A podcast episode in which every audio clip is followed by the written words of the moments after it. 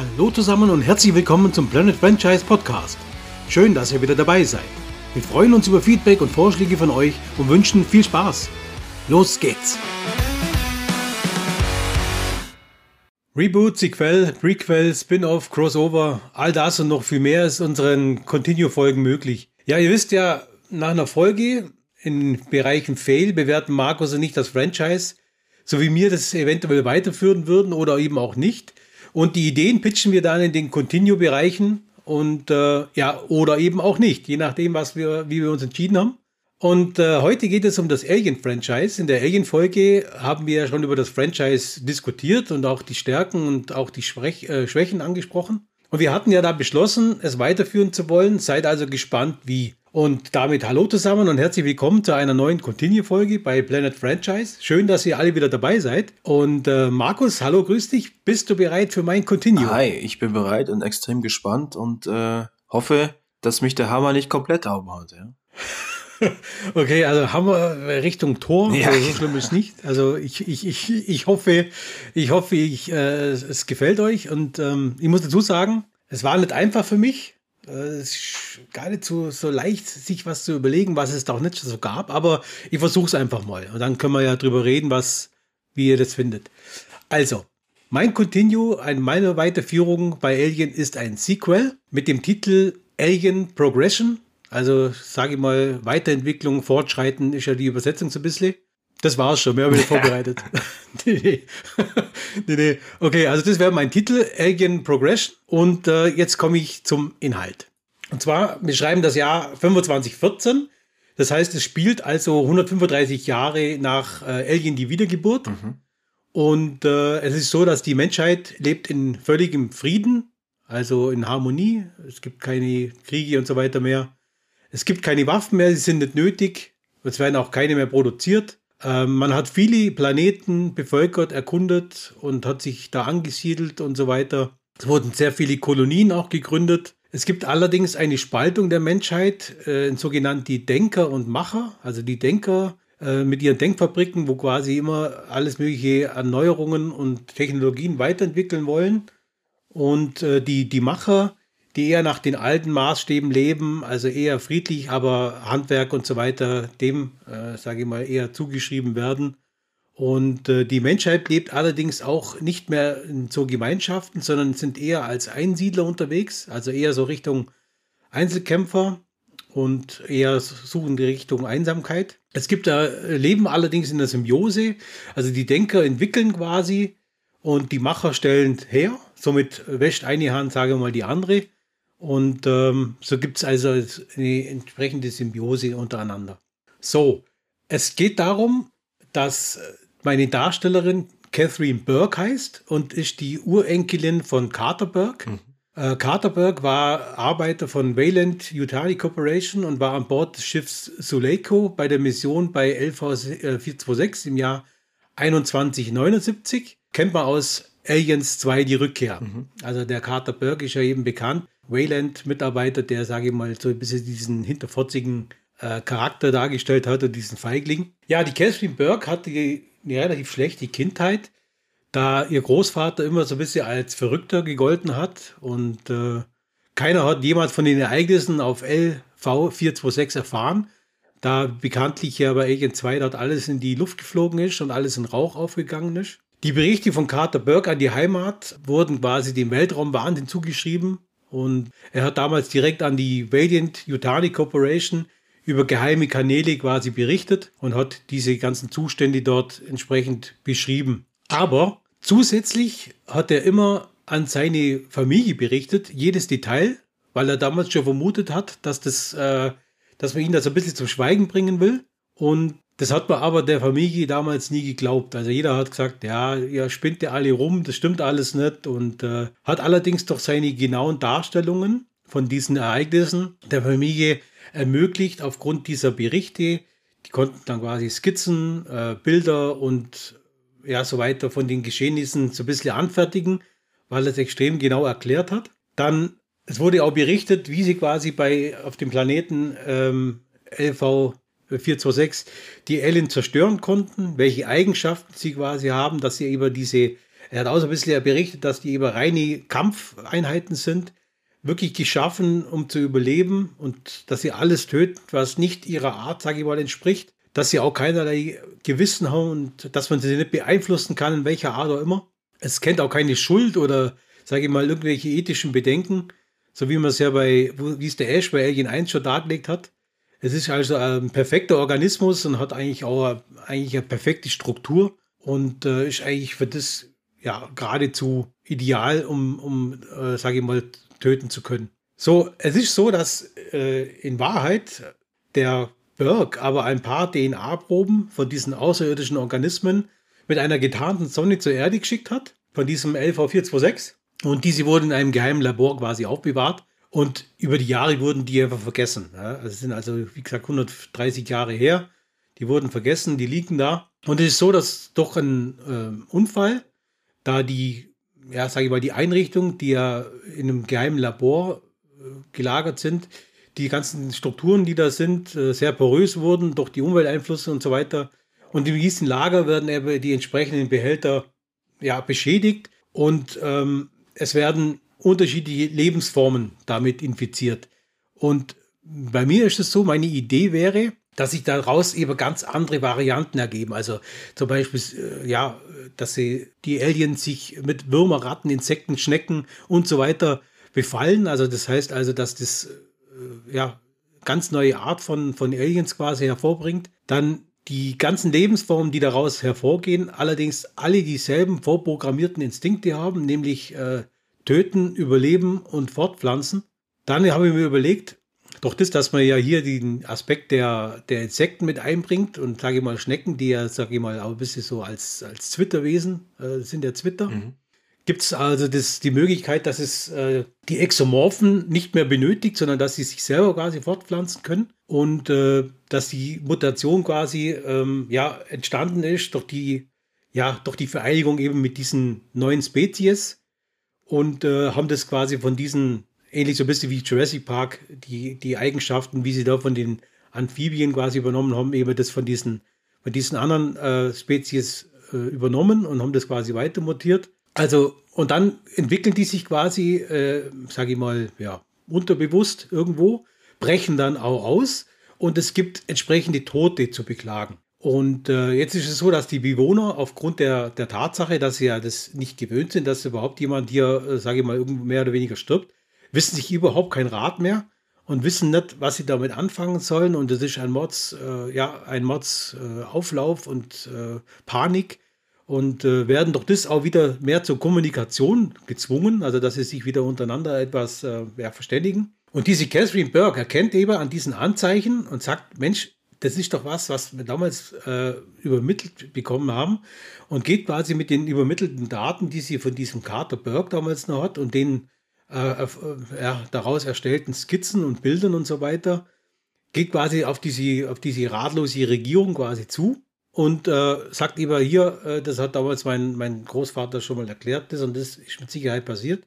Dann habe ich mir überlegt, gibt es eben doch diese Krise, eine entsprechende Aufnahme zwischen Kontakten der Führer und der Denker und der Macher und äh, überlegen sich aufgrund dann der Unterlagen, die sie dann haben, wie können sie dieser Gefahr jetzt begegnen. Und die Macher, die ja, sage ich mal, mehr traditionell leben, haben eben entsprechend die Museen bei sich, wo auch entsprechend die Waffen aus den früheren Jahren noch, äh, sage ich mal, aufbewahrt wurden. Und durch diese Aufzeichnungen können die quasi die alten Waffen teilweise lokalisieren und modifizieren. Äh, das Problem dabei ist, was dass natürlich diese ganzen Berichte, die da äh, von diesem Carter Burke entstanden sind, natürlich auf die damalige Spezies der Aliens hinweisen und sie natürlich durch das, dass es jetzt ganz neue, sage ich mal, Varianten der Aliens gibt, sie gezwungen sind, das Ganze neu zu überdenken und weiter zu entwickeln und neue Strategien zu entwickeln, um dieser Gefahr überhaupt begegnen zu können. Sie entwickeln dann gemeinsame Strategien, also sagt die Macher, Denker, entwickeln gemeinsame Strategien, wie sie der Bedrohung äh, entgegentreten können. Ich würde es auch so einbauen, dass man äh, immer wieder so Rückblicke sieht von diesem Carter Burke. Gibt es ja Möglichkeiten so auf Alien 2, dass man einfach diese, sage ich mal, Kulisse von Alien 2 so ein bisschen nachstellt und ein paar so Szenen einbaut, wo einfach das nochmal dargelegt wird, wie er die Sachen dann übermittelt hat, wie er diese die DNA verschickt hat und so weiter. Okay. Und würde das eigentlich ganz gut finden, wenn man das so ein bisschen mit Alien 2 so ein bisschen verbindet, weil für mich einfach ganz interessant wäre, wenn man das Alien 2 Thema noch ein bisschen aufgreifen könnte. Und ich glaube auch, dass es vielleicht auf die Art und Weise nochmal sehr interessant wäre, neue Aspekte von diesem Alien-Franchise nochmal loszutreten. Man hat ja bisher eigentlich die Aliens nur gesehen aus ja, Hybriden mit Menschen und vielleicht auch mal hier mit, mit Vierbeinern. Aber die Idee, dass es einfach so Richtung Insekten geht, wobei, wobei man ja weiß, dass Insekten ja sehr äußerst brutal auch vorgehen. Wenn man so die Insektenkriege mal so anschaut, ist ja durchaus so, dass die da schon, äh, also wenn man die Ameisenkriege mal anschaut, sind die durchaus sehr gnadenlos unterwegs. Mhm. Ja, so würde ich das hier einbauen, dass man wieder Zurückblicke sieht zu Alien 2 ja, wo man einfach sagt, das sind so nachgedrehte Szenen. Äh, würde ich ganz cool finden. Die wird aber so dieses, diese Stimmung von Alien 2 so ein bisschen rüberbringen, sodass man auch bei, bei der Bekämpfung der Aliens entsprechend dann so diese, diese Stimmung von diesem, von diesem äh, Alien 2-Film so ein bisschen übernimmt. Und äh, als, ähm, als Besetzung für das Ganze habe ich mir auch Gedanken gemacht, allerdings jetzt bloß für die, Haupt, für die Hauptdarsteller. Ja. Für mich würde ich es einfach so machen, dass ich den, den Paul Reiser wieder als Carter Burke äh, besetzen würde, weil ich den eigentlich ganz gut passend fand. Und äh, jetzt auch keinen Grund sehe, warum man den nicht besetzen sollte. Der ist ja nur bei guter Gesundheit. Und als Catherine Burke hätte ich gern die Gal Gadot, also die Wonder Woman. Okay. Weil ich der Meinung bin, dass die unbedingt mal in eine, in eine andere Schublade sollte und zur richtigen ja, so ein bisschen so Sarah Connor-mäßig, so ein bisschen als, als äh, Kämpferin so ein bisschen dargestellt werden sollte, weil ich finde sie sehr gut als Wonder Woman und ich finde sie auch als, als äh, ich finde sie extrem sympathisch und ich glaube auch, dass die, dass die sich auch gut wandeln könnte, so ein bisschen so als Kämpferin, als Einzelkämpferin. Jetzt sage ich mal, ohne äh, Superkräfte, äh, sondern ich glaube, die könnte ich mir ganz gut vorstellen. Und ansonsten, ja, müssen wir mal gucken. Äh, ansonsten weitere Besetzung habe ich mir jetzt keine Gedanken gemacht. Äh, mir ging es eigentlich eher so ein bisschen so um das ganze Thema. So, so könnt ihr mir das ganz gut vorstellen. Also so wäre so wär die meine, mein Wunsch, wie, sowas würde ich einfach mal ganz gern sehen. Äh, natürlich äh, schon hochwertig gemacht, also auch mit guten Effekten. Ich würde aber zu dem Thema noch, was jetzt das Ende angeht. Ja, beim Ende ist es so, dass ich mir da ein bisschen schwer tue und deswegen äh, habe ich mir überlegt, ich würde das Ende gern offen gestalten. Also es gibt natürlich das klassische Ende bei Alien, angenommen, man hat das alles besiegt, ist alles toll.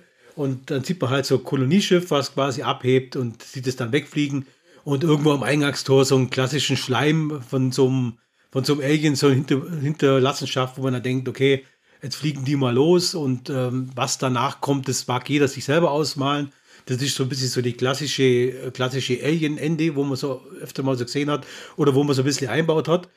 Aber was mich viel mehr interessieren wird, wäre die Frage an die Community, wenn äh, diese Story euch gefallen hat, wie ihr das machen würdet und wie ihr das äh, ausgehen lassen würdet.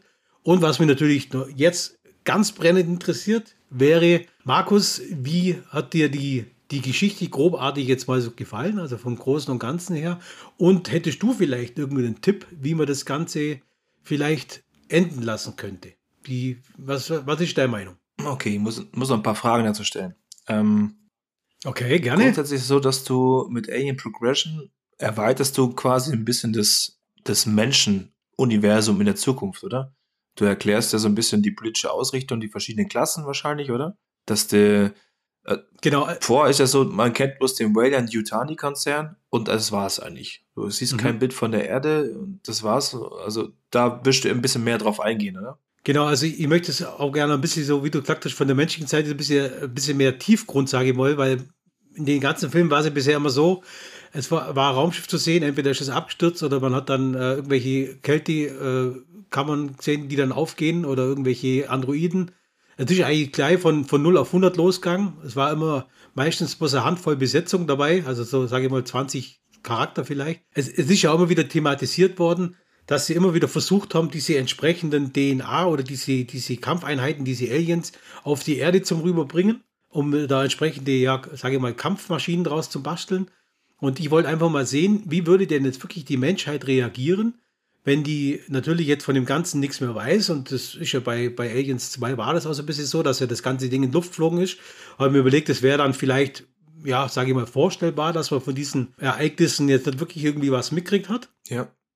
Und da würde mich interessieren, bei einer heilen Welt, so wie man es ja mal teilweise jetzt vorstellbar wäre, wenn man sagt, wir gehen jetzt mal so ein bisschen in die Zukunft und nehmen so ein bisschen so den, den Star Trek-Gedanken auf.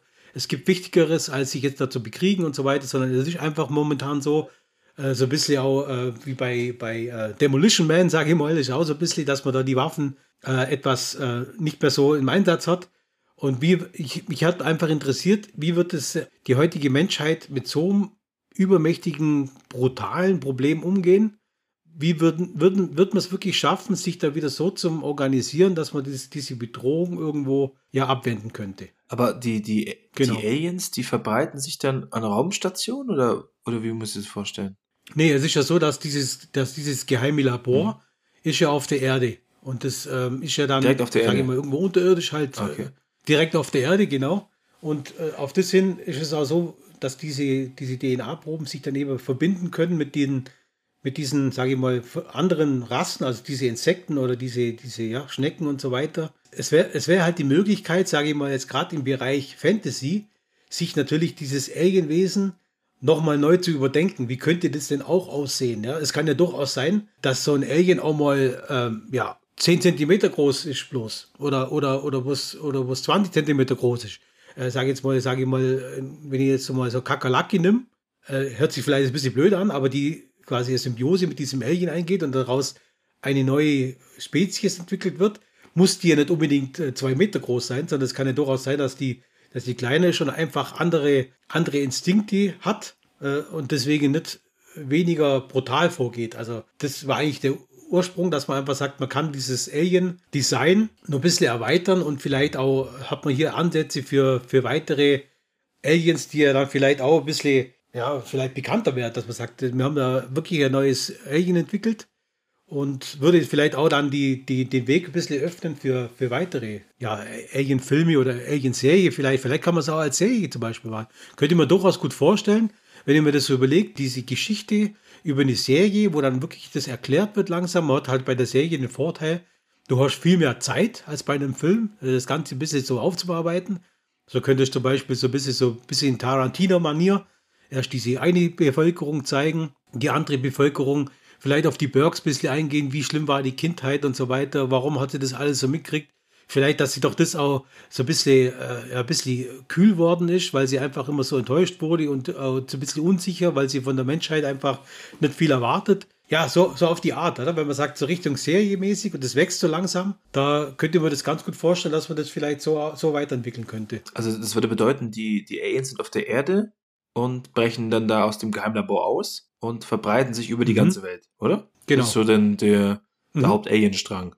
Und die einzelnen Menschheitsfraktionen, ja. die versuchen dann quasi diese, diese Plage einzudämmen und dann wird es wahrscheinlich einen Krieg, einen Konflikt geben, je nachdem. Also so ein bisschen Endzeitmäßig, oder? Du siehst dann quasi, Hauptsetting ist dann Erde, wie sie, wie sie versuchen, die Alien-Invasion quasi in den Griff zu kriegen, oder? Genau, also du hättest halt einen großen Vorteil. Du hast ja, ich erklärt, dass sie eigentlich schon viele Kolonien haben und viele Planeten auch bevölkert haben. Hättest halt den Vorteil, du könntest verschiedene Spielszenarien machen. Also du hast, sage mal, den Erde, den Erde, äh, das Erde-Thema, dann hast du vielleicht irgendwie, wie gesagt, je nachdem, wie man es jetzt, jetzt aufbauen möchte, gibt es vielleicht auch auf anderen Planeten das Thema. Vielleicht gibt es dann da auch wiederum andere, die sich dann entsprechend verbunden haben. Also ich, ich würde das auch sehr gut finden, dass man das in diesen, in diesen einzelnen Teilen so, so ein bisschen diese, diese Figuren auch gewisse Tiefe verleiht und nicht immer alles so ein bisschen oberflächlich macht, sondern vielleicht auch wirklich mal in die Tiefe geht und das Ganze mal ein bisschen erklärt und, und äh, ja, und vielleicht auch mal einfach mal bloß auch mal zeigt, wie die Alien-Hybriden, sage ich mal, untereinander auch interagieren. Also, dass es vielleicht auch durchaus auch, sage ich mal, durch diese verschiedenen Arten von Aliens durchaus welche gibt, wo sich vielleicht auch untereinander, nicht sage ich mal, grün sind, sondern dass man sagt, okay, die, die sehen diese Art, die sie bedrohen und greifen die dann genauso trotzdem an. Und das würde ich eigentlich ganz cool finden und das würde mich eigentlich schon interessieren, wie man äh, wie man das äh, aufbauen kann. Zumal man natürlich auch extrem viel Potenzial hätte, das Ganze dann auch entsprechend ja, vielleicht ein bisschen weiterzuführen. Also so eine Art Rangkämpfe. Aber grundsätzlich hast du recht, es spielt auf der Erde. Also ja. so Rangkämpfe unter den Aliens sind auch möglich. Das heißt, wenn jetzt zum Beispiel die, die Aliens die Würmer befallen, die werden von den Aliens die Vögel befallen, zum Beispiel angegriffen oder so. Ja, wäre durchaus denkbar. Also könnte ich mir ganz gut vorstellen. Also hast du, wenn, wenn es halt, äh, wenn Sinn macht. Du hast ja. quasi diese, diese Alien-Rasse auf ähm, Diversifikation quasi ausgelegt. Also sie verbreiten sich mit, mit allen möglichen lebendigen Stoffen und im Prinzip wie so ein Virus würden sie sich immer wieder weiter mutieren und ja, dann hat die Menschheit eigentlich keine Chancen beim Szenario, oder? Dann müssten sie am Ende von dem Planeten Erde fliehen. Eben, das ist die, die Idee ist ja, dass diese Macher und diese Denkerfraktionen sich eben dann äh, aufgrund diesen Berichten, wo äh, wo über vor 130 Jahren eben da waren, sich entsprechend so vereinen oder sich so äh, absprechen, dass sie halt, sage ich mal, entsprechend die ja, Mittel dagegen finden oder auch nicht finden, je nachdem. Ja, das kann man ja dann gucken, wie weit man das Ganze dann, äh, wie man das Ganze enden lässt. Aber äh, ja, so habe ich mir das eigentlich überlegt. Und äh, es ist auf jeden Fall so, dass die, dass die Menschheit äh, einer schier aussichtslosen Situation äh, erstmal ausgeliefert wäre. Ja? Also ich könnte, könnte mir gut vorstellen, dass zum Beispiel die, die Gal Gadot-Charaktere da, die, ähm, wer ist die Catherine Burke, dass die vielleicht mhm. durch die, ihre Verbindung zu ihrem Großvater mehr weiß und vielleicht auch mit Albtraum aus der Kindheit, keine Ahnung, kann, kann schon so einfügen, dass die die Bedrohung mhm. als wirklich wahrnimmt und dass die vielleicht auch die erste ist, die sagt, hey Leute, da brauchen wir nicht kämpfen, wir müssen abhauen, weil sonst äh, werden wir alle sterben. Und dass du vielleicht das Problem hast, dass diese, dass die Denker sagen, ja, also ne, wir, wir kriegen das schon hin, mit unser überlegenen Intellekt, Intellekt kriegen wir das auf die Reihe. Und die Macher vielleicht sagen, äh, wir gehen zu den Waffen und gehen in 1 zu 1 Kampf gegen die, ne? Und dass sie halt erst das Problem hat, da zu vermitteln und dass keiner so wirklich auf sie hört, weil die alle sagen, ne, wir sind so hochentwickelt, wir schaffen das schon. Und dass sie die Bedrohung wie in jedem Alien-Film dann immer so ein bisschen unterschätzen, ne? Und dass es dann am Ende eigentlich zu spät ist und sie dann vielleicht alleine fliehen muss, um um nicht selber noch infiziert zu werden, ja. Hört sich auf jeden Fall spannend an. Ja, bei Alien 2 war es ja auch so, da ist ja die Ripley auch auf dem Schiff und da sind ja die Marines auch so ein bisschen, sage ich mal, großkotzig unterwegs, ja, wir sind die Größten, die Besten und wir haben ja die mega Waffen und wo sie ja dann sagt, dass sie nicht vergessen soll, dass ein, ein, ein Spezies das ganze äh, Schiff quasi vernichtet hat. Also sie, sie erklärt es ja denen nochmal, dass es wirklich schlimm ist und äh, sie unterschätzen das ja auch bei, bei Aliens 2, also die Rückkehr wird sie auch ein bisschen unterschätzt von den Marines und kriegen ja dann erst ihre, sage ich mal, ihre Quittung, als sie dann in diesem, in diesem Gebäudekomplex sind und dann, dann die von allen Seiten angreifen. Und dann der Trupp ja schon die, dementsprechend der äh, dezimiert wird, sage ich mal. Also es ist ja nur ganz so viel übrig. Und ja, so könnte man es auch ganz gut machen. Also was mich interessiert, Markus, also die, wie könntest du dir denn vorstellen, wie sowas, äh, wie man sowas enden lassen könnte? Also mal abgesehen von dem, dass man natürlich auch die, die Community gern äh, dabei hätten, dass sie vielleicht schreiben, wie könnte man es enden lassen. Aber was hättest du denn für eine Idee, wenn du das jetzt so anhörst? Wird dir da was einfallen? Also ist die Frage, hast du das auf, hättest du das so einmal als Start einer neuen Arc-Trilogie oder von mir aus neuen Staffeln, Serienstaffeln gesehen? Äh, was, ent, äh, was enthält die Geschichte?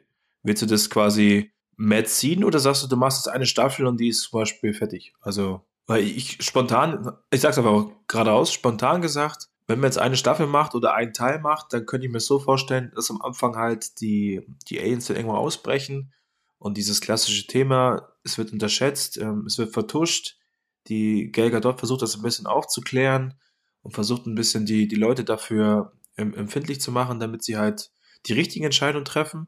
Und sie ist von Anfang an von dieser Bedrohung, ist ihr bewusst und sie will eigentlich, dass, dass die Menschheit evakuiert aber die Menschen wollen das natürlich nicht. Also der Rest, die Denker und die Macher.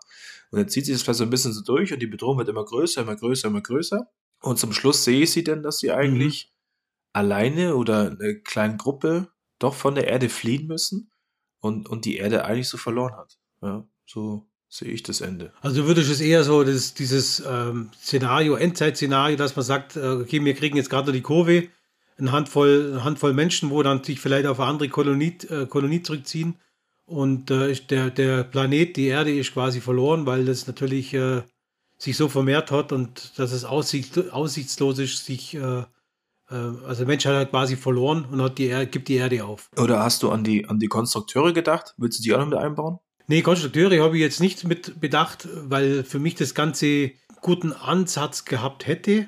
Aber für mich äh, wurde das Ganze äh, sehr schwach weitergeführt. Deswegen habe ich mich eigentlich äh, an äh, Teil 2 orientiert, weil ich finde, dass Teil 1 und 2 so richtig gut waren und würde das ganz gern einfach als, wie gesagt, als äh, ja, äh, Sequel sehen. Wie geht das Ganze dann eben da weiter, wenn man es jetzt mal von der Seite sehen würde?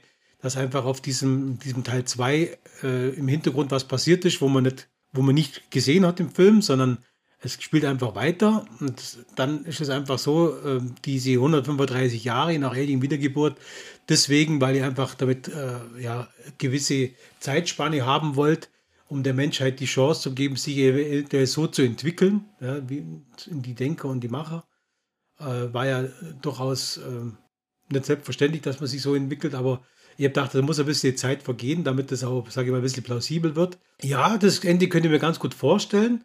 Allerdings, wenn ich jetzt so drüber nachdenke, wäre ich wahrscheinlich eher Richtung Serie unterwegs, dass ich sage, verschiedene Serienstaffeln. Könnte, ich denke mal, bestimmt Potenzial für, für drei, vier Staffeln oder so. Und wo man dann am Anfang wirklich erstmal sieht, wie es dazu kommt, ja, und dass man dann einfach sieht, dass äh, vielleicht das Ende der ersten Staffel ist dann die Bedrohung ganz klar zu sehen. Man hat auch die, die Aliens gesehen und so weiter.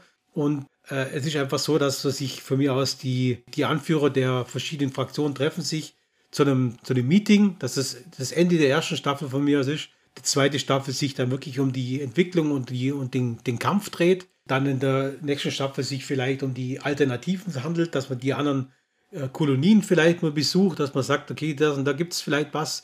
Oder es gibt da gewisse Ressourcen, wo sie dann vielleicht für ihre Gegenmittel oder sowas, äh, also da gibt es, glaube ich, für, für ihre Serie gibt es recht viel Potenzial. Und ähm, ja, ich glaube, ihr wird das eher in Richtung Serie sehen. Also, was ich mir schwierig vorstelle, ist natürlich, du hast keinen kein Hauptantagonisten. Ne? Also, es ging jetzt, wenn wir später meine Geschichte bestellen, es ist sehr ähnlich, dass du ähm, bei diesem Xenomorphs, das ist halt, das ist wie, wie, wie ein Virus, ja. Das ist einfach ein, ein, ein Gegner, ein Albtraum, der jetzt nicht eine direkte Motivation hat oder den du da als Antagonisten aufbauen kannst, sondern es ist immer so eine Art Monsterfilm. Ne? Mhm. Und jetzt in deiner Serie wird sich das am Ende zu so einer Art ähm, Monsterkrieg herauskristallisieren. Da müsstest du da eigentlich da wahrscheinlich überlegen, ob du auf der Menschenseite denn noch so, so Game of Thrones-mäßige Intrigen einfallen lässt, dass dann vielleicht rauskommt, dass die eine Menschenpartei das so geplant hat, um die, um die Macher oder die Denker vielleicht, ähm, ja, sagen wir zum Beispiel, die Denker haben das eigentlich so geplant gehabt, um die Macher auszulöschen oder so, dass es wieder in die Richtung geht, ne? Mhm. Weil ansonsten ist der, der Xenomorph immer, finde find ich jetzt persönlich, ist ja eigentlich ein Organismus oder ein Tier, das sich ohne Motivation einfach ausbreitet und mhm. alles tötet und keine wirklichen moralischen Verbindlichkeiten hat. Ne? Das mhm. ist schon, schon eine krasse Bedrohung, die ich dann eigentlich dann so sagen würde, am Ende hat, hat, hat die Menschheit verloren und die, die müssten dann fliehen, weil, weil sie es mal wieder unterschätzt haben. Ja? Gut, ich meine, nach, nach, nachdem es ja nach Alien, sage ich mal, die Wiedergeburt, äh, ich kann mit dem Titel immer noch nichts anfangen, ich sage jetzt mal Alien 4 einfach, äh, nachdem es ja nach dem spielt, hätte man ja auch nur theoretisch die Chance, so das Thema aufzugreifen wie mit Ripley, mit dieser Hybrid-DNA, ja, dass man vielleicht auch sagt, man hat dann, sage ich mal, so Übermenschen, die dann vielleicht eher gegen diese Alien antreten können. Also es gibt da schon Potenziale, wo man sich halt dann äh, ja, genau überlegen muss. Und es ist ja immer so, dass es ja immer abhängig ist von der Erfolg der, der, der Serie. Ich meine, wenn ihr zum Beispiel The Walking Dead anschaut, da war ja die ersten Staffeln waren ja auch sage ich mal, anders angelegt als die künftigen Staffeln. Also die ersten Staffeln waren ja die reine Bedrohung durch die Zombies. Sehr gut umgesetzt, sehr spannend. Und später hat sich so ein bisschen so dreht. Ja. Da waren die Bedrohungen eher die Menschen und so weiter und dann die, die, die Whisperer und so.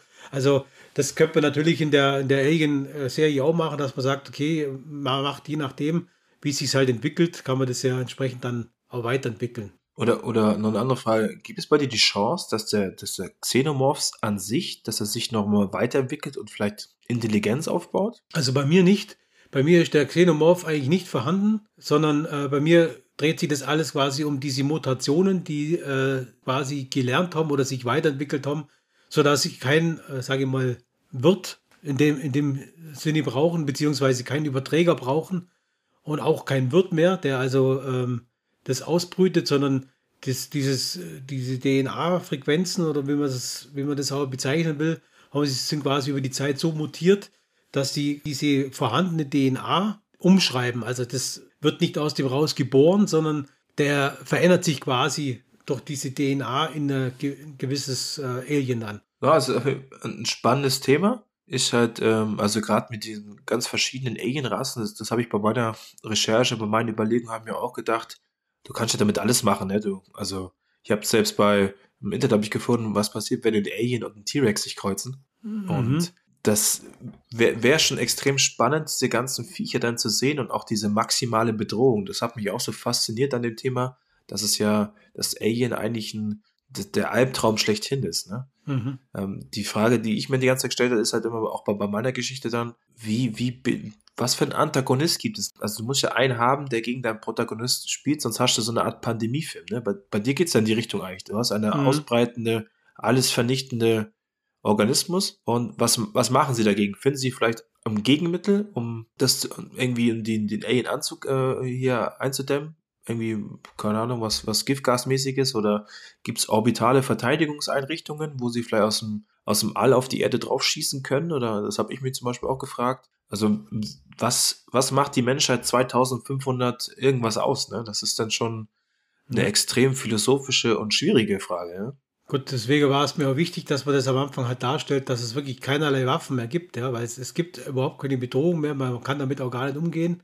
Es gibt auch nicht diesen, diesen, diesen Gedanken, dass man quasi jemand was Böses eigentlich will, sondern das, äh, das stellt, steht außer Frage, ja, weil das überhaupt keinen, keinen Ansatz mehr hat, zum sich irgendwie ja, an anderen bereichern oder so weiter.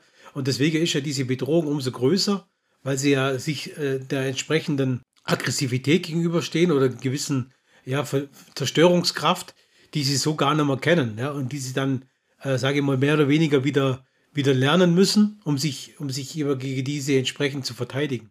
Okay. Okay. Dann habe ich ja, hast du ja schon dann einen deutschen Untertitel, oder? Da, äh, das Böse kehrt zurück. Oh Alien oh Progression, Gott, das Böse kehrt zurück. Alien Progression, äh, ja. Es, es kehrt zurück. Evil Strikes Back. Evil Strikes Back. Alien Progression, Empire Strikes Back. ja. Dann haben wir alles da. Gibt auch ein Bild von Darth, Darth Vader gegen die Alien Queen, habe ich auch gefunden als Bild, ja. Ist ja auch okay. Ja, gut, ja, wo du vorher gesagt hast, dass sich so ein Alien verbindet mit einem T-Rex, da habe ich mir natürlich gleich mal wieder andere Gedanken gemacht. Das würde ich natürlich auch ziemlich geil finden. Also, das wäre natürlich auch ein Mega-Monster, wenn du so einen hättest. Der wird natürlich alles platt machen. Aber okay, ja, ja. also somit war es das von meiner Story. Ich hoffe, das hat euch und äh, dir, Markus, einigermaßen gefallen. Und das war halt das, was ich mir überlegt habe, wie ich das ganz gern vielleicht sehen würde. Vielleicht wird es ja irgendwie in der Art und Weise ein bisschen umgesetzt. Man hat ja schon ab und zu mal ein bisschen was gehört mit der Alien-Serie vielleicht. Habe ich mal irgendwo was lesen hören, aber das ist, glaube ich, momentan wieder in weiter Ferne gerückt. Ja, aber jetzt ist natürlich die Frage, ja, Markus, jetzt bin ich ja gespannt, was du hier für ein Continuo hast. Okay. Ähm, bevor wir anfangen, möchte ich noch eine Frage stellen mhm. die ähm, relativ, äh, wie soll ich sagen, relevant für meine Geschichte ist. Und zwar habe ich jetzt nicht wirklich herausgefunden, der, der Alien, der Xenomorph an sich, ne? Ja. Muss der, muss der essen, um zu überleben? Oh, da fragst du mich was. Weißt du das? Also, ich weiß ja bloß immer, dass die ja so lange in diesen Eiern sind, bis sie unmittelbar vorm Einsatz sind. Also ich glaube, dass die Eier die mit allem Nötigen versorgen, bis sie den Impuls kriegen, da ist jetzt ein, sage ich mal, ein potenzieller Wirt, dann öffnet sich das, glaube ich, erst. Also ich glaube, dass die immer ja, vorher in diesem Ei äh, irgendwie leben. Also die, die Facehugger sind ja nur zum einen Zweck geschaffen, sie sollen das Ei in einen Wirt reinsetzen. Genau, ja. Aber der, der Xenomorph, der Alienkrieger an sich, Ach so, der, der, der okay. beißt sich raus und der wächst dann, aber, aber frisst der wirklich? Also muss der sich ernähren? Ich weiß, in den Alien vs. Predator Spielen kannst du Köpfe abbeißen, um deine mhm. Energie aufzufüllen, okay. Aber ansonsten wird es nie wirklich erklärt, dass der, dass der fressen muss, um zu überleben oder dass er, dass er einen Stoffwechsel hat, ne? Weil im Umkehrschluss hat er auch noch nie Alien Kacke gefunden. Also von dem her, okay. von dem her glaube ich, dass ja, das der, stimmt. dass der eigentlich, dass der sich nicht ernährt. Also man hat auch noch nie gesehen, dass der jetzt irgendwie was fressen würde. Ich weiß bloß nicht, ich glaube bei Alien 3, bei Alien 3 ist es so, da, da ist er doch an dem einen dran und dann, dann, dann beißt er doch in den Nein, glaube ich. Da glaube ich schon, dass er da so andeutungsweise was frisst, aber könnte ja theoretisch auch immer abhängig sein, in welcher Lebensform er sich quasi fortgepflanzt hat. Also vielleicht ist das ja auch so Thema von, ja, von Fantasie. Also ich persönlich habe jetzt nirgends irgendwo nachgelesen, dass die sich ernähren. Wüsste ich jetzt so nicht. Also ich würde eher sagen, nein, vielleicht. Okay, halten wir das mal so fest, weil das war eine der, der grundlegenden Fragen, die ich mich jetzt in den letzten Wochen um die Ohren geschlagen habe. Jetzt bin ich ja, gespannt, was da kommt. Ey äh, wenn er das jetzt fragt, dann, dann haut es mein ganzes Konzept zu überlaufen. ja, dann weiß ich ja, da habe ich ja schon die perfekte Frage nach. Weil bei mich ist es nämlich äh, Alien, die Kochsendung, ja. Okay, das mehrere Brot ähm, mit Alien. Ja, genau. nee, also mein, mein Film heißt Alien Postmortem. Ja. Okay. Postmortem ist lateinisch, das heißt nach dem Tod. Mhm. Und äh, die, es geht damit los, dass ähm, du siehst eine Szene aus Alien 3, wo Sigourney Viva quasi in dieses äh, flüssige Blei reinfliegt, weil sie sich doch opfert, um die, die Alien Queen mit sich in den Tod zu reißen. Und da taucht sie ein und dann kommt ein harter Schnitt und da wacht sie quasi in der Kapsel auf. Und du merkst dann sofort, okay, eigentlich ist jetzt Alien 3 ist eigentlich ein Albtraum gewesen. Ja, also wir, wir sind auch zwischen, also okay. im Alien 1 mhm. und Alien 2 ist passiert. Alien 3 und Alien 4 wird von mir jetzt einfach mal ignoriert, weil ich das extrem schwierig fand, die beiden Titel da irgendwie mit Night zu bauen. Irgendwie hat mir das nicht ganz gut gefallen. Ne? Okay, also das ist so die Grundthematik. Die hat quasi Alien 3 bloß geträumt und wacht dann am Anfang in ihrer Kältekammer auf, weil sie nämlich von dem Bishop, der ja dabei ist, geweckt worden ist. Und zwar haben sie ja Alien, Aliens, die Rückkehr haben sie überlebt und waren ja auf dem Rückweg zur Erde. Mhm. Und sie wird geweckt, weil sie sich jetzt im Orbit der Erde befinden. Sie sind jetzt im Heimatplaneten angekommen und der, der Bischof weckt quasi sie auf, den, den Higgs weckt, sie, weckt er auf und die, die Newt.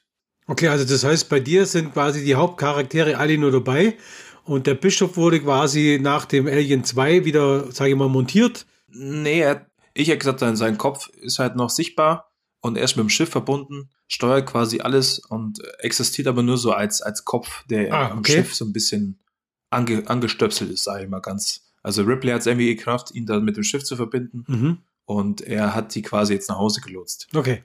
Die kommen jetzt an der Erde an, aber der Bischof bemerkt dann gleich und sagt, also irgendwas ist seltsam. Sie, sie erreichen eigentlich gar keinen. Also es wirkt, als wären die ganzen orbitalen Stationen, als wären die alle verlassen. Und der Planet, wenn du den von, also sie betrachtet den auch aus dem, aus dem Fenster raus, der ist nicht mehr so schön grün und blau, wie wir ihn kennen, sondern ist schon eher so, ja, so gräulich, bräunlich, also als schon ein bisschen, hätte ich gesagt, vergammelt oder es ist für mich was passiert. Und da sie versuchen, da über Funksprüche jemand zu erreichen, aber eigentlich so, so wirklich tut da ähm, keiner richtig drauf antworten, dann beschließen sie, dass sie zu so einer Hauptstation fliegen, die ist mit so einem mit so einem Fahrstuhl mit der Erde direkt verbunden. Also das quasi am, auf der Erdoberfläche ist eine Basis, die mit so einem orbitalen Fahrstuhl hochgeht in Richtung äh, Raumstation. Und da wollen sie andocken und ihre Vorräte auffüllen. Und dann fliegen die quasi mit dem Schiff dahin, docken da an und merken dann schon gleich, wenn sie die Station äh, betreten, ja, dass da nicht so alles, ähm, sagen wir mal, gut abgelaufen ist, ja. Und du siehst schon allein an den, wenn, die, wenn sie da rumlaufen, an den Wänden und an dem Boden sind Kratzspuren oder diese Säurespuren weiß, dass da quasi irgendwo Säure gelaufen ist. Und dann wird der Ripley sofort klar, ah, das kennt sie ja irgendwo her, ja. Und dann ähm, nimmt sie die Station erstmal für sich ein und dann gibt es eine Nachricht von der Erde. Also von dem Wayland-Yutani-Komplex. Das ist nämlich genau der, der mit dem Fahrstuhl verbunden ist. Der meldet sich dann und ähm, fragt dann anhand von der Stimme nach, wer denn da ist. Ripley antwortet natürlich und dann sagt der, der, seine männliche Stimme auf der anderen Seite sagt natürlich dann direkt, ah, Alan Ripley, die letzte Überlebende der Nostromo. Also kannte sie quasi, weißt, dass du dann so ein bisschen eine Referation auf Teil 1 hast. Mhm. Gleichzeitig tut der Bischof, der tut ein bisschen nachschauen in der Datenbank, was denn passiert ist und kriegt dann raus, dass die letzten Aufzeichnungen in allen Logbü Logbüchern damit zusammenhängen, dass die Covenant an der Erde angekommen ist. Was die aus ähm, mhm. Alien Covenant, dem, mhm, mhm. der Schiff. Und dann sollte der Leben klar werden, okay, da ist, da ist irgendwas mit der Covenant passiert. Und dann fällt dir vielleicht auch ein, dass die Stimme, die sie Ripley über das, ähm, über den Funk gehört hat, dass die von diesem Androiden David stammt. Und der bittet sie dann, zur Erde runterzukommen, damit sie sich austauschen können, damit die erklären kann, was passiert ist. Und sie lehnt erstens ab, weil sie versucht, den, die Erdoberfläche irgendwie zu scannen und zu schauen, was da passiert ist. Kann aber nicht wirklich auf irgendwelche Systeme zugreifen, weil er es im Griff hat. Und dann soll es schon losgehen, dann kommen die ersten Xenomorphs, die da oben ähm, in der orbitalen Station rumlaufen, gegen die sie sich wehren müssen. Im Endeffekt bleibt ihnen dann nur noch die, die Chance, auf das Schiff zu flüchten, ein Teil. Also Newt und der, der Bischof, die flüchten dann auf das Schiff. Also die, den Bischof hat sie als, als Kopf dabei. Und ähm, Hicks und Ripley müssen mit dem Fahrstuhl eigentlich runterfahren. Und die fahren dann runter zu, zur Erde und kommen da raus und sehen dann gleich, dass die ganze Erde komplett voll ist. Also alles ist ziemlich verwüstet. Das heißt, die, die Orbitalwaffen, die die Erde hatte, die haben wohl auf die, auf die Oberfläche geschossen, weil die Covenant anscheinend da gelandet ist und die ganzen Xenomorphen losgelassen hat. Also sie, sie laufen ein bisschen durch die, durch die Gegend und versuchen zu gucken, was da wirklich passiert ist und finden sofort eine Million von den verschiedenen Eiern. Dann sehen sie auch schon die ersten ähm, schwarzen Xenomorphen, die rumlaufen, aber auch die weißen Neomorphen finden sie dann und merken sofort, okay, von der Erde ist nicht mehr viel übrig. Der David lässt sie dann von den Xenomorphen und Neomorphen angreifen und die werden überwältigt und werden dann zu ihm gebracht. Also die werden nicht getötet, sondern er will die bei sich haben. Und wenn die bei ihm dann sind, dann stellt man sofort fest, dass dieser David den totalen Gottkomplex hat. Also der hält dann irgendwelche super Reden, wo er davon sagt, dass er den, den Schöpfer seines Schöpfers ja zerstört hat. Also er hat ja die Konstrukteure, hat er umgebracht in Covenant, was die, die Abschussszene, wo er die ganzen Waffen auf die Konstrukteure runterlässt. Und dass er eigentlich, er ist der Gott des Universums, weil er hat ja den, den Schöpfer seines Schöpfers umgebracht. Er hat auch seinen Schöpfer nahezu ausgelöscht und hat mit dem Xenomorph hat er ja eine, eine Lebensform geschaffen durch seine Experimente, die ja unsterblich ist. Also die ist quasi das, das Omega im Universum, das Omega, die Omega-Lebensform. Und das Einzige, was ihm aufgefallen ist, ist, dass es eine Offizierin gab, Ellen Ripley, die, ähm, die in Alien und in Aliens ja die Xenomorphen erfolgreich bekämpft hat. Und das konnte er so nicht glauben, dass es doch eine Lebensform gibt, die seiner überlegenen Lebensform gefährlich werden könnte. Und deshalb würde er sie nochmal zu einem letzten Gefecht herausfordern. Und dafür hat er seine ultimative Kampfmaschine geschaffen. Und das ist der Alien King. Also das ist ein, ich muss dir vorstellen, ein viel, viel größeres Viech wie die Alien Queens. Hat auch so, so organische Hörner, hätte ich gesagt, an den Seiten. Und ist einfach ein, ein Monster und hat auch so einen Unterkörper wie so ein Zentaure. Also hatte quasi vorne zwei Füße, hinten zwei Füße man hat aber auch die Pranken so frei und ist einfach ein riesen Monster-Ungetüm. Die fragen sich ja die ganze Zeit, wie der, wie der David, der mittlerweile ja auch so, so ziemlich xenomorphisiert worden ist, also er hat, er hat Glatze und er hat über dieses organische Material von den Aliens, das so ein bisschen andeuten soll, dass er sich komplett mit dem, mit der Lebensform da vereinigen möchte eigentlich. Und die, die ganze Welt ist ja auch schon mit diesem komischen Bioschleim da überzogen, das du in, in Aliens auch siehst. Und er möchte, dass sie quasi Ripley gegen den Alien King kämpft, um zu sehen, dass seine Lebensform halt die überlegende im Universum ist. Die stellen aber fest, dass der Alien King eigentlich die, die weißen Aliens, also die Neomorphs und die Xenomorphs so ein bisschen in Schach hält. Also er ist quasi das Überwesen schlechthin. Und in dem Kampf zwischen Ripley und dem Alien King gewinnt Ripley natürlich ziemlich glücklich. Und dadurch, dass dieser Alien King stirbt, ist die, ist der der Nicht-Angriffspakt zwischen den schwarzen Xenomorphen und den weißen Neomorphen aufgehoben. Und dann soll so ein, soll so ein Konflikt entstehen, wo sich quasi die beiden Alien-Rassen bekämpfen, bis aufs Blut. Und in diesem Durcheinander können quasi Ripley und Hicks fliehen.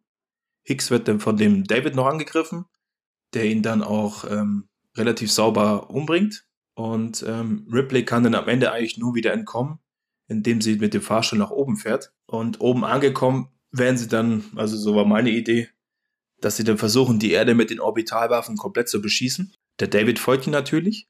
Und ähm, dadurch, dass der Bishop ja eigentlich das, sagen wir mal, das weitere Modell ist, ne? eigentlich ist ja der Bishop in der, in der Konstruktionsweise älter, äh, nee, jünger als der, David David, können die ihn natürlich auch austricksen. Und so können die ihn dann am Ende dann eigentlich quasi im, im letzten Kampf kann kann Ripley ihn denn aufhalten und die müssen wieder fliehen und gleichzeitig ist die Erde halt komplett verloren. So mal ganz grob der, der Plot erklärt, okay? Okay. So, so weit mitgekommen? Ja klar, auf jeden Fall. Okay. Zum, zum Cast mal, also du kannst natürlich Sigourney Weaver mit Deepfake einbauen, das würde ich glaube ich nicht machen. Ich würde sie ersetzen durch zum Beispiel Natalie Portman mir gedacht. Könnte vielleicht ganz gut eine junge Ellen Ripley darstellen. Den, ähm, den Hicks hätte ich auch gerne ersetzt. Und zwar glaube ich, dass der von äh, Josh Duhamel könnte es ganz gut machen. Und ja, also so, so mal ganz grob umgerissen. Ich würde mhm. gerne einfach die, die Geschichte von, von Prometheus, Covenant und Alien zusammenführen und versuchen so zu Ende erzählen, dass dieser Gottkomplex, den dieser Android David ja mitbringt, der die Xenomorphs erschafft, mhm. dass der quasi auf die Spitze getrieben wird und Alan Ripley ist quasi die einzige, die an den anderen Teilen bewiesen hat, dass sie die Aliens aufhalten kann, dass sie da jetzt quasi so einen Schlussstrich setzt und jetzt ist dieses Thema Xenomorph damit Geschichte. Dann würde ich die Geschichte auch abschließen. Also ich würde Wird mir sogar überlegen, ob Alan Ripley sich am Ende nicht irgendwie opfern muss, um alle auszulöschen. Aber generell würde ich das als, als finalen Punkt der Alien-Geschichte ansehen. Mhm. Okay. Einige Fragen hätte ich. Ja, dann schieß los. Okay. Und zwar, also, ähm, interessant ist ja, dass wir beide hier bei Alien 2 eigentlich anknüpfen, unabhängig voneinander. Einfach sagen, okay, Teil 3 und Teil 4 haben wir jetzt so Nummer auf dem Schirm, aber bei Alien 2 knüpfen wir an. Bei dir war es halt so, dass es quasi wie eine Alp, äh, Art Albtraum war. Bei mir war es quasi direkt angeknüpft an diesen Teil 2. Und ähm, jetzt der Frage zu diesem Alter, das habe ich mir auch aufgeschrieben gehabt. Die Frage wäre, ja. muss das unbedingt zwingend sein, dass die jung sind? Man könnte theoretisch könnte die jetzigen Darsteller verwenden und dass man halt das halt so ein bisschen erklärt, dass es halt, äh, sage ich mal, doch die ja, Energieschwankungen, dass die Kältekammern nicht mehr ganz so funktioniert haben, irgendwie auf die Art und das einfach, äh, ja, dass sie doch gealtert sind, aber doch noch nicht ganz so alt sind, theoretisch. Ja, könntest du, aber also, sag mal, bei, wie heißt der Hicks nochmal richtig, der Darsteller? Michael Bean. Michael Bean.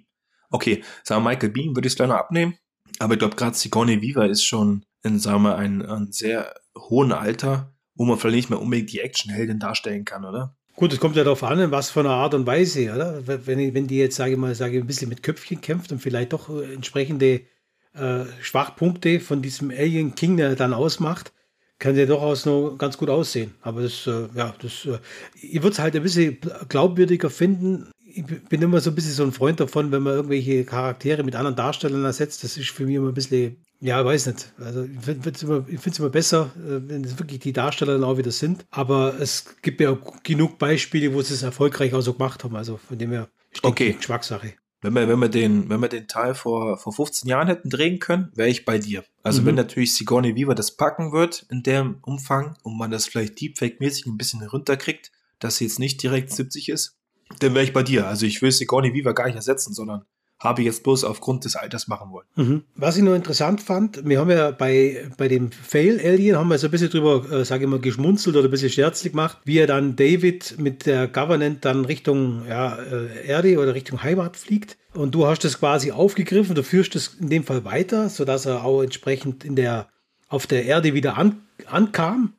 Und eben durch das, dass er findet, dass diese Menschheit es nicht wert ist, also so ein bisschen den Gedanken von diesen, wie heißen sie, Erschaffer oder wie heißen sie nochmal, da die Konstrukteure, die Konstrukteure äh, eben dann doch die, die Menschheit auslöscht, durch das, dass er eben diese Aliens da freilässt. Nee, also meine Herangehensweise, also ich muss sagen, es war klar, dass der Bumerang kommt, weil ich mich ja extrem über dieses David-Thema ausgelassen habe. Ne? Mhm. Und ich muss sagen, mir fehlt was, was du jetzt anders gelöst hast, mir fehlt in dem Alien-Franchise, fehlt mir einfach der Antagonist. Also wen, wer zieht da die Strippen im Hintergrund, ne? Weil ansonsten, wenn du das Alien-Thema weiterspielst, gewinnen die halt am Ende, weil sie einfach der unschlagbare Organismus sind, ne? Mhm.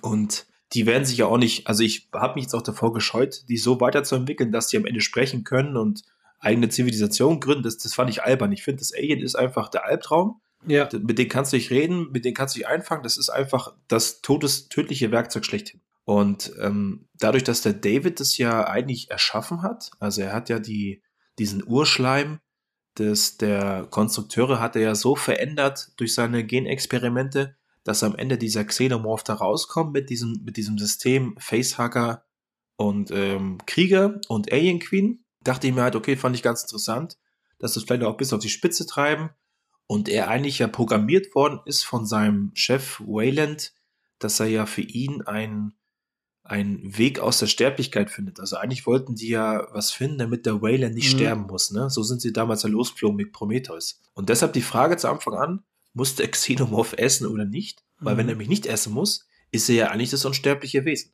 Ja.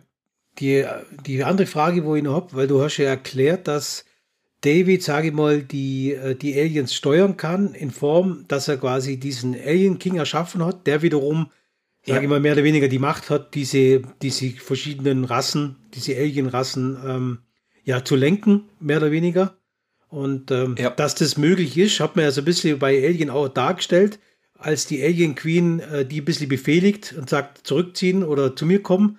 Also es gibt durchaus ja diesen, diesen Aspekt, dass diese Aliens doch auf irgendeine Stimme hören würden. Also sie, sie werden schon ja. befehligt auf irgendeine Art und Weise von, von einem, sage ich mal, hierarchisch höheren Wesen, was bei dir dieser Alien King wäre. Und der David hat bei der Erschaffung des Alien Kings dann das vorgesehen, weil wie kriegst du jetzt die Brücke hin, dass der Alien King auf diesen David hört? Er hat den, der hat den äh, Alien King erschaffen. Ich gehe jetzt einfach mal, sagen wir mal, ganz forsch davon aus, dass er irgendwann mal begriffen hat, wie die Kommunikation zwischen seinen, mhm. äh, seinen Viechern da quasi stattfindet, seine Aliens. Und dass er dann den Alien King so installiert hat, dass er die maximale Steuerung über die Xenomorphen hat.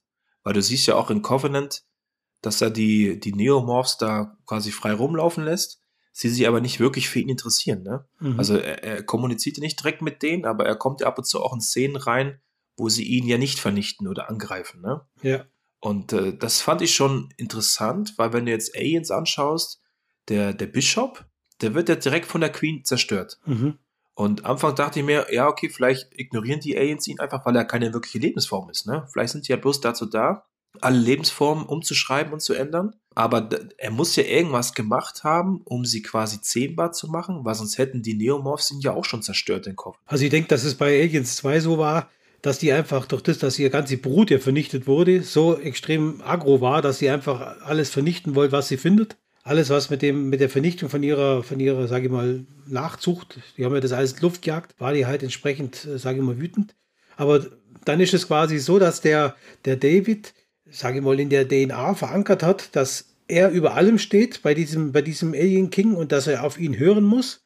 Und in dem Moment, wo die, wo die ähm, Ripley den Alien King vernichtet, diese Steuerung der, der anderen Aliens quasi wegfällt, weil er kein Mittel mehr hat, diese, diese zu beeinflussen. Das heißt, das ufert aus und äh, äh, endet dann in absoluten Chaos. Das kannst du ein bisschen vorstellen, wie als hättest du, als hättest du einen Schäferhund geschaffen, der quasi die Schafsherde im Griff hat. Ne? Mhm, genau. Und sobald der Schäferhund stirbt und kein, eigentlich kein Zaum vorhanden ist, dann machen die Schafe, was sie wollen. Bloß, dass die Schafe halt losgehen und alles fressen, was, was über drei auf dem Baum ist. Und dass noch die weiße Schafe die schwarze Schafe bekämpfen. Ungefähr mhm. so kannst du dir vorstellen. Okay. Die Szene, wo dann Ripley und ähm, ja, Hicks und so weiter abheben, beziehungsweise, na, Hicks wird ja, geht ja quasi drauf auf dem äh, ja. auf der Erde oder ja, auf der Erde. Und dann wird der Ripley, hebt er dann quasi ab und David verfolgt sie ja und Ripley hat der Bishop ja. noch dabei. Und äh, hast du das, den Final Fight dann äh, überlegt, ist das eine Art Weltraumkampf, wo die dann mit ihren Schiffen gegeneinander fighten oder, oder spielt sich das Ganze dann nochmal auf dem Schiff ab? Also da, da muss ich auch sagen, dass, dass ähm, ich bin bis heute nicht ganz drauf gekommen, wie ich das am besten löse. Mhm. Ich hätte gesagt, der, also die, die fährt mit dem Fahrstuhl wieder nach oben in die, in die äh, Orbitalstation und versucht dann an Bord des Raumschiffs zu kommen, was sie wegen Vorräte aufgefüllt hat, wo sie quasi von LV 426 kommen. Mhm. Und der David geht ihr halt hinterher, weil er jetzt quasi alles verloren hat und er eigentlich nicht einsehen will, dass es doch einen, einen Menschen gibt, der quasi seine Schöpfung komplett in Frage stellt. Dann sollen sie an Bord dieser orbitalen Raumstation, habe ich mir überlegt gehabt, ob wir die, die Newt nicht nochmal in ins, Licht rücken und sagen, sie ist gar kein wirklicher normaler Mensch eigentlich, der von dieser Kolonie kommt, sondern sie ist auch von David erschaffen worden. Und zwar ist, ist sie mit dem Raumschiff angekommen auf LV 426 und ist vielleicht der, der erste Mensch, der aus so einem, aus so einem Facehugger-Ei geschlüpft ist.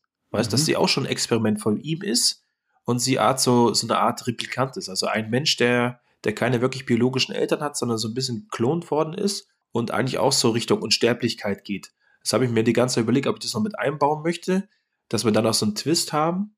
Mhm. Aber bin mir bis jetzt nicht sicher, ob das, ob das wirklich eine gute Entscheidung wäre, die nochmal damit reinzunehmen, weil das hätte es vielleicht ein bisschen zu sehr weg von Alan Ripley gezogen, sondern das wäre dann so ein bisschen, ja, ich wollte eigentlich die, die Ripley nochmal in den Vordergrund schieben. Deshalb mhm. äh, war die Überlegung vielleicht naheliegend zu sagen, der Bishop ist ja das neuere Modell und der müsste ihn dann eigentlich, sagen wir, so ablenken können, dass Ripley ihm vielleicht den Chaos macht. Das war eben auch noch eine Frage, wie man die Newt oder welche Rolle du der Newt noch zugedacht hast, weil die ist ja, wenn ich es richtig verstanden habe, war ja die auch Überlebende, war ja quasi mit den mit äh, ja. Bishop Ripley und Hicks ja mit an Bord äh, wo sie da gelandet sind. Ja, wäre auf jeden Fall eine Idee, wäre auf jeden Fall ja auch vom, von der Abfolge her denkbar, dass es so war. Jetzt, was ich noch ganz cool finden würde, so ein bisschen so als, als äh, alter Terminator-Fan, ja. wäre auch, man könnte ja auch dem Bischof, sage ich mal, nochmal so die Ehre total werden, weil er ja eigentlich als Android ziemlich geil war, dass der vielleicht dann wirklich gegen diesen David so körperlich fightet, dass es dann halt richtig voll abgeht mit ihren ganzen Möglichkeiten. Ja, wäre auch eine Option, dass man den Bischof vielleicht ein bisschen mit einbringt.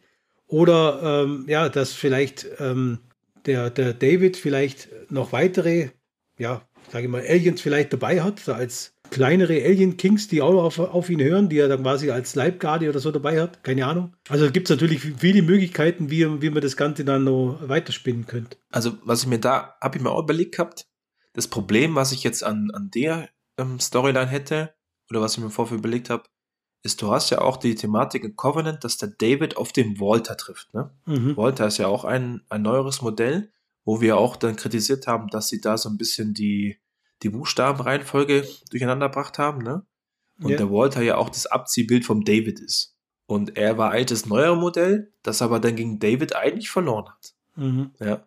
Und da wird es dann schwierig, den, den Bishop und den David dann irgendwie im Vergleich zu setzen, also das, das, da habe ich mir extrem schwer getan und wollte auch nicht so wirklich drauf rumreiten, weil wenn du die Frage gestellt hättest, ja, aber der David hat doch den Walter auch schnell platt gemacht, da habe ich mir gedacht, ja, hat er recht. Also das hätte mich auch in, in ziemlich in Bedrohung gebracht, ja. Wenn man es genau nimmt, müsste der David eigentlich so das Modell sein wie auch Ash vom ersten Teil, so ein bisschen so die Richtung.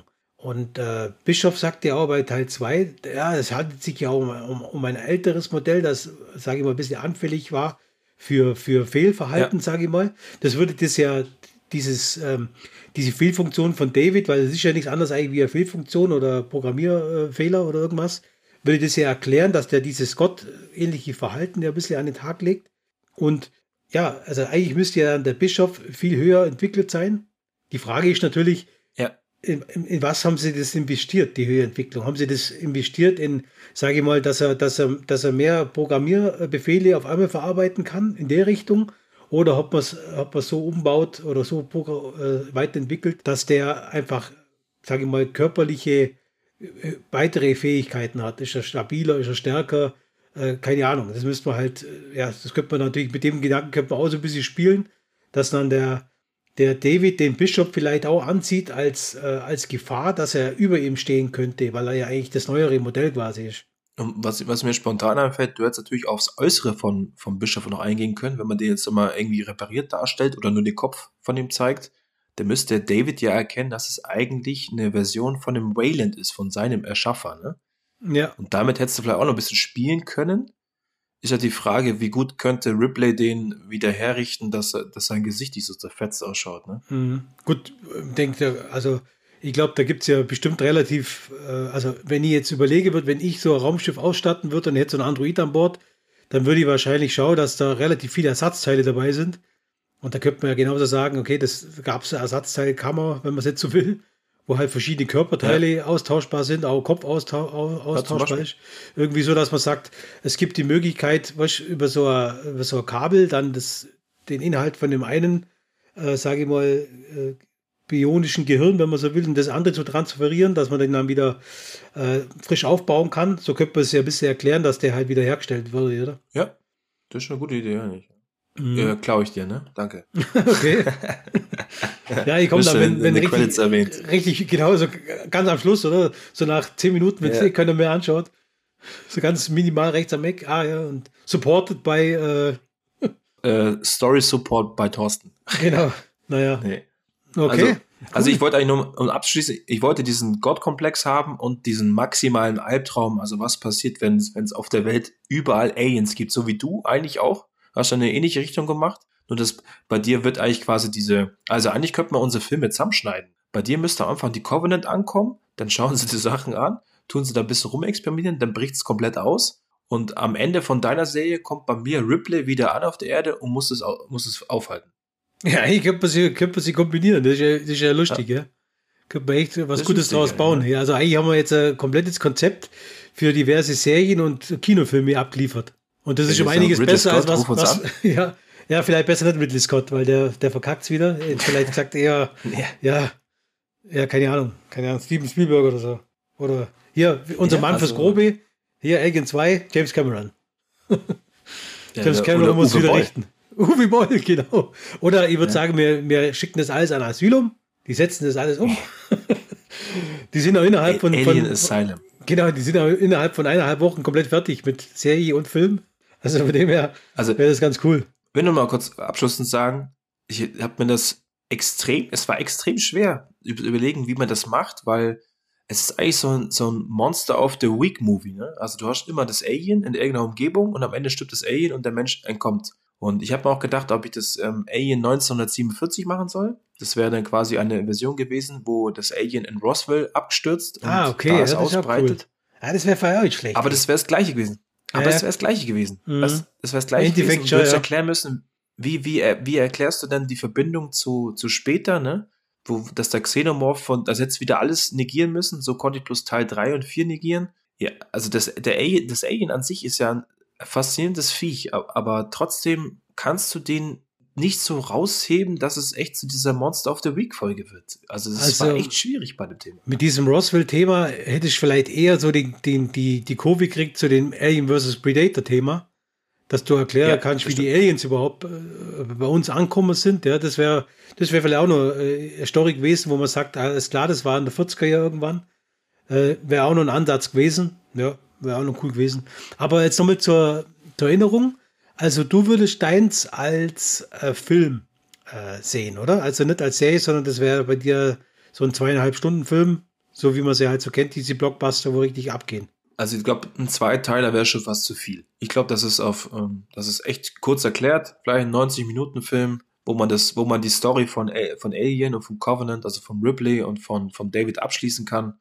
Und dann ist das Franchise bereit für was ganz Neues. Aber eigentlich könnte man es so machen, so ein bisschen wie das Marvel Universe, so ein bisschen, dass man sagt, man kombiniert Serie mit Film, wie du es vorgeschlagen hast, dass man sagt, man nimmt mal Serie her, so als Einstieg. Und am Ende ist es wirklich so, dass man halt dann, oder dass man sieht, dass der David am Anfang halt kommt und äh, dass dann wirklich später dann äh, das so endet, dass es wirklich, also das Szenario wäre dann wirklich passend, dass dann, ähm, dass man den David damit einbaut. Also eigentlich könnte man das gut kombinieren. Das wäre eigentlich ein richtig geiler, eine richtig geile Story eigentlich wenn man so zusammenrechnet, finde ich. Ja, denke ich auch. Vielleicht, vielleicht kriegt, so kriegt der David vielleicht noch so ein bisschen die Kurve, weil er jetzt sich doch arg weit weg davon entfernt hat. Aber mm. ja, also ich glaube auch, das Interessante ist echt die Kombination aus unseren beiden Geschichten. Da könnte man vielleicht was draus basteln. Ja, gut. In diesem Film sind wir beide fertig mit unserem Pitch. Ansonsten, ja, würde ich sagen, vielen Dank fürs Zuhören, Markus. Und äh, dann äh, hau mal deinen Spruch raus. Ja, bis dahin, schaut keinen Scheiß, hört lieber Planet Franchise. das ist immer wieder geil, ich freue mich jetzt mal drauf. So, alles klar, dann habt eine gute Zeit, ich wünsche euch was und bis zum nächsten Mal bei Planet Franchise. Bye. Ciao, ciao. Wir danken euch fürs Zuhören. Schön, dass ihr dabei wart. Wenn ihr Lust habt, empfehlt uns weiter oder ladet euch die Episoden runter. Habt ihr Ideen für unseren Podcast, welche ihr gerne mit uns besprechen wollt? Dann kontaktiert uns über die Social Media Kanäle, YouTube oder unsere Webseite unter planetfranchise.de. Wir würden uns sehr freuen, von euch zu hören. Lasst es euch richtig gut gehen. Bis zum nächsten Mal, euer Planet Franchise.